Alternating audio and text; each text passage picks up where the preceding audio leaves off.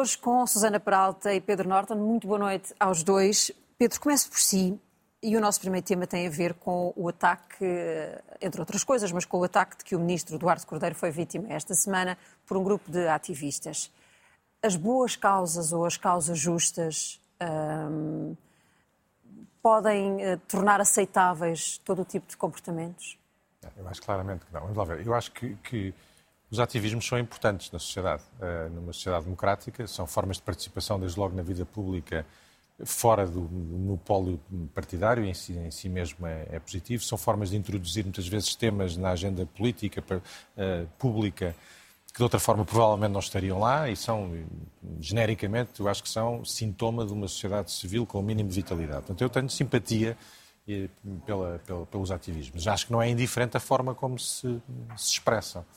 E não é indiferente, do meu ponto de vista, por duas razões. A primeira, por uma razão muito prática, é porque muitas vezes os excessos com que se comportam os ativistas são prejudiciais para as próprias causas um, que eles dizem defender. Aliás, foi isso que, que, o ministro Eduardo Cordeiro veio precisamente dizer esta, esta semana, e a minha frase, é, frase? é muito simples, diz precisamente isso. Ele diz que estas formas de protesto não resultam uh, porque faz, fazem com que haja menos pessoas a apoiar esta causa. E neste caso, de facto, do ativismo climático, isso é evidente. Ou seja, eu, como julgo qualquer um de nós, estou preocupado com, com o tema, tenho uma consciência clara de que é um dos grandes desafios que temos pela frente. Tenho uma consciência de que é um, tema, é um problema que se abate sobretudo para, sobre as gerações mais jovens, porque são elas que vão viver durante mais anos com as consequências das alterações climáticas e, portanto, elas têm até uma certa legitimidade acrescida para discutir sobre o tema, mas é evidente que um, pisam aqui uma, uma, uma, uma linha vermelha ao, ao, ao, entrar pelo lado do vandalismo, já não lhe chamo violência, mas pelo lado do vandalismo. Eu também não gosto da amalgamação de causas, ou seja, aquelas dos ativistas também, a certa altura, a reboque do clima, é um protesto contra o capitalismo. Ou seja, este tipo de protestos, a certa altura, dividem mais do que, do que congregam em torno uhum. da causa. Mas há uma razão mais importante do que esta que é preciso sublinhar, que é, nós vivemos em democracia, temos um país, felizmente, onde há uma ampla liberdade de expressão, conquistamos o direito de manifestação, conquistamos o direito de associação, os ativistas têm nas suas mãos todos os instrumentos e mais alguns para se fazerem ouvir, para se fazerem valer. E, portanto, eh, é inaceitável que recorram a atos de vandalismo e atos de violência. Há uma definição de democracia que eu gosto de usar. Eh, a democracia é também um regime que nos ajuda a resolver as nossas diferenças, as nossas dissensões de forma pacífica e ordeira. E, portanto, neste sentido, romper uh, tentar resolver as nossas diferenças recorrendo à violência, recorrendo ao, ao, ao vandalismo, uhum. uh, é também uma, uma, certa forma de ataque a este regime uh, democrático e eu acho que isso não pode ser normalizado. Muito menos glorificado, porque eu já ouvi no espaço público certo. algumas tentativas de glorificação deste tipo de. Um, a questão é onde é que levam os protestos ordeiros? Esta pode ser uma das perguntas, Susana e se aquilo a que assistimos, apesar do que, o, do que o Pedro salienta, que é estamos numa democracia onde as pessoas conquistaram o, o direito de ter voz e de ter voz em qualquer lugar, mas se isto não mostra que há algumas pessoas que sentem que não têm canais de comunicação claro. com quem decide, de facto. Sim, eh, eu julgo que, que nós conquistámos, vivemos numa democracia felizmente, temos liberdade de expressão felizmente, temos direito de voto, uma pessoa um voto, tudo isso são conquistas incríveis. Mas, é, mas quer dizer, é óbvio que nem todas as pessoas têm a mesma voz, não é? E, portanto, eu acho que eu percebo muito bem a raiva, a frustração de, eh, com que vivem as pessoas, por exemplo, que saíram até à rua pelo direito à habitação, ou estes jovens que sentem que as suas reivindicações do ponto de vista de, de, de terem um planeta para viverem, enfim, para, para, eles e provavelmente para as gerações que virão a seguir a eles, eles sentem que essas reivindicações ou essas suas inquietações não estão devidamente espelhadas no, na, nas escolhas políticas e, de facto, não estão. Ou seja, é, é, é, claro e nítido que, por exemplo, os países não estão a cumprir com o Acordo de Paris. Para, para dar um pequeno exemplo, é evidente que nós organizámos a última COP no Egito. Enfim, um regime. Eu também acho que nós não podemos ter regimes párias nesta questão das lutas contra, da luta contra as, as alterações climáticas, porque temos que fazer isto em conjunto. Mas, quer dizer, houve ali claramente uma limpeza política do regime do Sr. Sisi, que, qual que, eu percebo que deixa, a mim pelo menos deixa muito frustrado e, portanto, eu percebo perfeitamente esta frustração. Agora, o que eu acho é o seguinte: eu acho que eu, eu, eu, compreendo que estas pessoas que se sentem excluídas e que lá está, que sentem que não têm a voz ou que a sua voz não é suficientemente ouvida, e de facto não é, e certamente que os jovens têm um problema de falta de voz no nosso país e, e, e na generalidade dos países, mas no nosso especialmente, porque é um país bastante gerontocrático. Uh, que queiram, que procurem formas, vamos dizer, coloridas ou originais de intervir no espaço político, porque efetivamente, e no espaço público de maneira uhum. mais geral, porque isso efetivamente ajuda a marcar a agenda. E, e portanto, eu acho que, por exemplo. Mas uma coisa uh, é, por exemplo, as, as, manifestações a que assistimos ontem em 24 cidades, de jovens que saem à rua pelo direito à habitação e pela, pelo acesso mais fácil à habitação, ou Uh, entre gente que sai a partir montras. Claro, quer dizer, eu, eu, já, eu acho que de facto, enfim, a, a, a, violência física é algo que nós não podemos aceitar em democracia, até pela seguinte, pela seguinte razão, que é passamos no, entramos num relativismo moral, que é eu acho bem que se parta uma montra quando é por uma causa com a qual eu me identifico, Sim. mas se for, por exemplo, um grupo de racistas que vai partir uma montra de uma loja uh, que é do, de um proprietário de uma minoria étnica qualquer, aí já vou condenar. Uh, e, de facto, eu acho que esse relativismo moral é, é, problemático. Nós temos, de facto, de ser muito claros que nós não aceitamos a violência em democracia, seja por causas que nos são, uh, que, enfim, pelas quais temos simpatia, uh, seja pela, por causas pelas quais não temos simpatia. Isto, enfim, sendo que, obviamente, enfim, o racismo é, é, é anticonstitucional, portanto, não estou, não estou também aqui a querer comparar de maneira nenhuma as lutas, isto é, para ser clara. Mas eu acho que, de facto, temos que evitar este relativismo. Agora, eu acho que há maneiras de ser original sem passar à violência física e, por exemplo, uhum se as jovens que. E eu julgo que. Eu julgo que ainda assim eu também faço uma diferença entre partir uma montra e atacar fisicamente um ministro. Ou seja, eh, choca-me choca menos, para ser completamente honesto. Eu julgo que uh, os, os, uh, os nossos representantes eleitos têm que ter a sua integridade física protegida acima de qualquer suspeito. Ou seja, essas pessoas têm que ser mesmo muito livres de exercerem o seu poder para o qual foram democraticamente eleitos, sem, sem terem uma agressão física. É evidente que aquilo não foi uma agressão que tenha posto a vida do ministro ou a sua integridade física em risco, mas quer dizer, foi um ataque físico a uma pessoa eleita e eu acho que isso é bastante problemático. Uh, e eu acho que, mas, por exemplo, a mim não me chocava nada que os jovens chegassem lá com a tinta e atirassem à mesa, ou atirassem uma cadeira, ou atirassem para o chão. Eu, esse tipo de coloridos que depois, lá está, marcam, colocam o tema na, na, no debate público sem, sem ter tido. O que a mim o que me choca naquela história é, de facto, apenas o ataque ao, físico ao... a uma pessoa eleita. Um, eu queria só dizer mais uma coisa. É evidente que nós tivemos esta semana também um ótimo exemplo de uma intervenção heterodoxa, que foi uh, o, o, processo no Tribunal Europeu dos Direitos Humanos, uhum. que foi movido por um conjunto de jovens portugueses.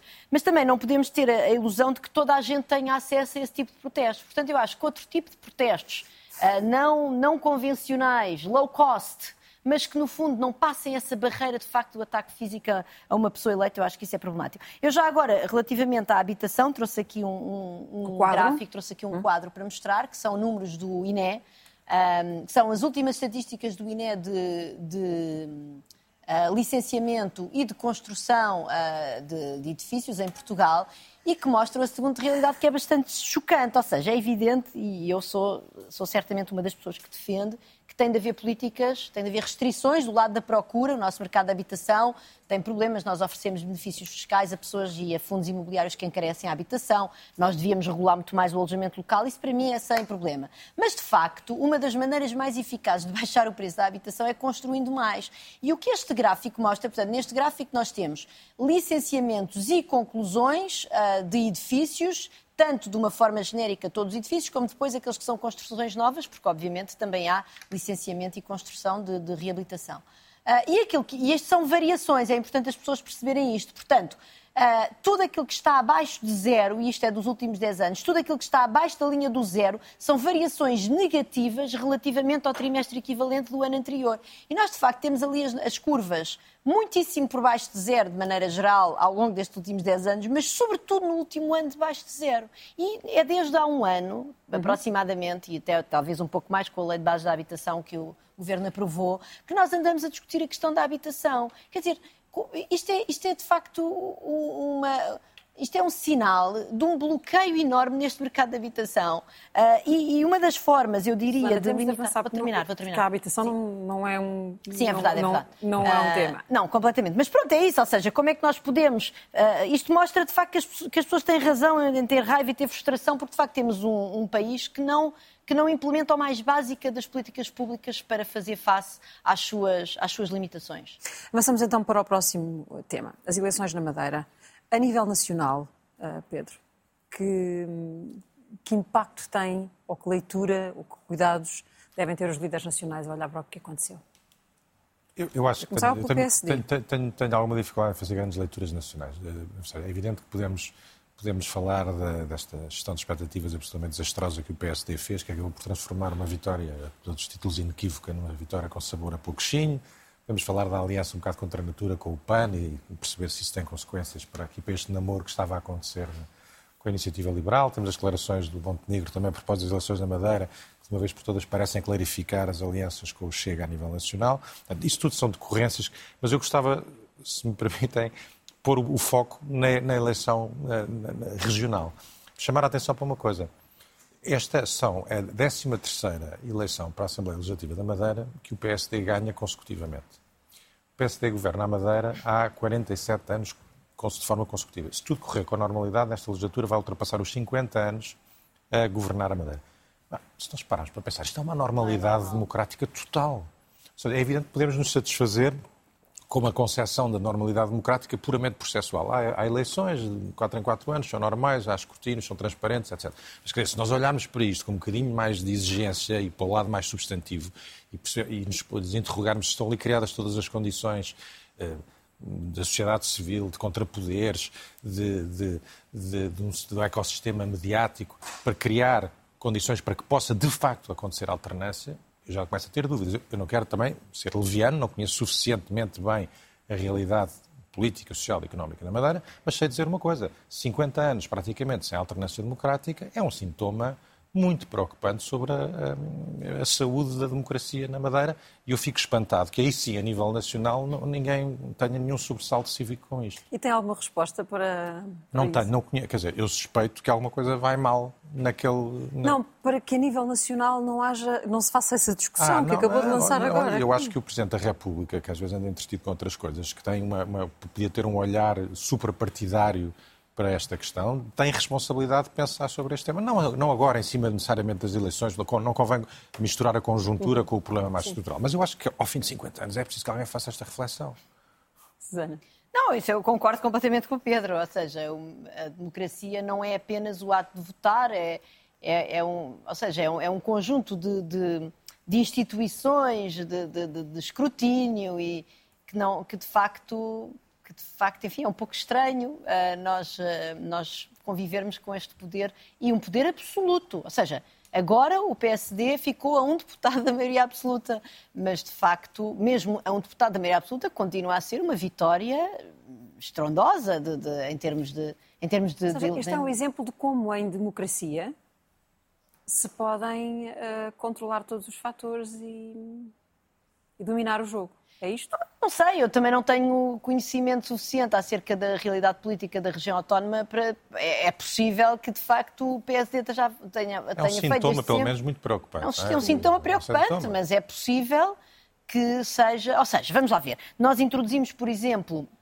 limites de mandatos no poder claro. local, que não é a mesma coisa do que o poder regional, uh, no, no, continente. E isso existe em alguns países, noutros países não existe. Enfim, também temos limitação de mandatos, por exemplo, no Presidente Porque da República. tivemos autarcas durante, durante tivemos, décadas. É? Tivemos a mesma coisa, sim.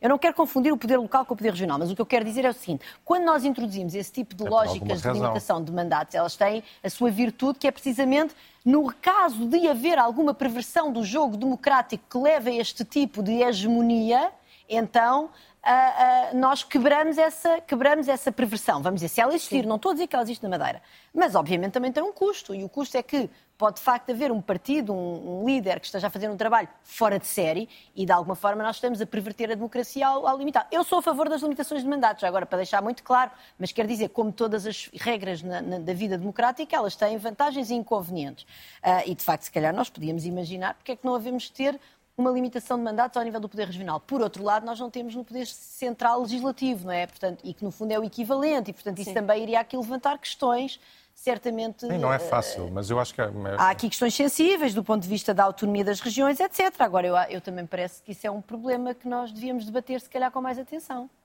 Pedro, não sobrou nenhum problema para a liderança de Montenegro? Não, Nenhuma fragilidade? Não, eu, eu tenho, tenho, objetivamente, é uma vitória do PSD Madeira, é uma vitória nesse sentido do PSD, não percebo como é que isso pode ser um problema para, para, para, para Luís Montenegro. Já vi muitas análises, mas acho que são muito rebuscadas, quando, quando sou mais, isso eu me queria mais simplista. O PSD ganhou, ganhou. Não, parece-me que é objetivamente uma boa notícia para a liderança nacional também do PSD.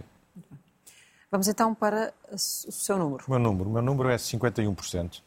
Um, 51% é a percentagem que o Governo anunciou mínima que o Governo vai alienar na privatização da TAP.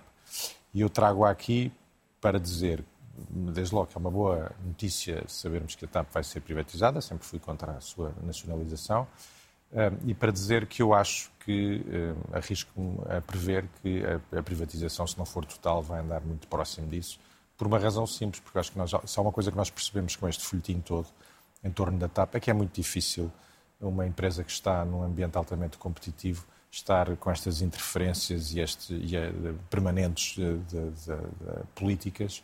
Eh, e acho que se os eh, potenciais investidores estiveram minimamente atentos ao que se passou, e seguramente estiveram, não vão aceitar entrar no capital da TAP sem a totalidade do capital, ou então um desconto de tal maneira uh, danoso que, que, que, que, não o torna possível. A minha previsão é que nós vamos acabar por ter uma, uma privatização quase total da TAP, se não total. Pode ser a minha frase? Minha frase é do CEO da Lufthansa, Carsten Spohr, Uh, em junho, quando a Lufthansa comprou a, a ITA, que é, que é a BB Alitalia, não é? o que sobrou da massa falida da Alitalia, e, uh, e o que diz uh, o CEO da Lufthansa é o seguinte: a consolidação na indústria da aviação europeia está a continuar e é necessária. O sucesso depende da escala, o sucesso da indústria aeronáutica e da nossa capacidade para combinar as nossas operações sob o mesmo teto. E, portanto, de facto, eh, existe um atraso de facto na indústria da aviação da União Europeia relativamente ao mercado mais semelhante que é o mercado dos Estados Unidos, que já se uhum. consolidou há 20 anos um, consolidou-se no sentido de termos poucas empresas a dominar o mercado.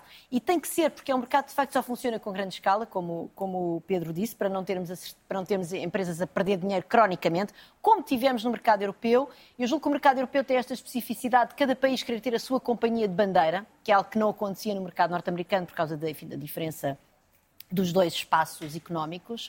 Uh, e eu julgo que essa questão, neste momento, e felizmente isso é bom, está a ser ultrapassada, porque nós temos, por exemplo, a referência KPLM, só, continuam a ser empresas de bandeira, estão é, juntas, não é? Uhum. Uh, e, de facto, há três grandes grupos europeus que estão, neste momento, interessados, tanto a Lufthansa, a Air France KPLM e o grupo da Iberia British Airways, que já manifestaram publicamente o seu interesse na corrida à TAP. Portanto, isto são tudo ótimas notícias um, e, de facto, eu julgo que uh, é, é o bom momento de facto, para tentar vender a TAP, porque, como diz o CEO da Lufthansa, o mercado europeu está neste momento neste processo de grande consolidação e termos os três grandes jogadores deste mercado ah, já terem já manifestado o seu interesse na TAP, sempre também disseram, aguardamos o caderno de encargos, queremos Sim. os detalhes, o que é normal, como é óbvio, enfim, isto agora é negócio acho que é bom e acho que é. Enfim, nós, na alguma altura, vamos ter que nos livrar da TAP. Também temos, penso que é bom perdermos a veleidade de recuperarmos os 3,2 mil milhões. Isso, do ponto de vista económico, neste momento já não interessa para nada.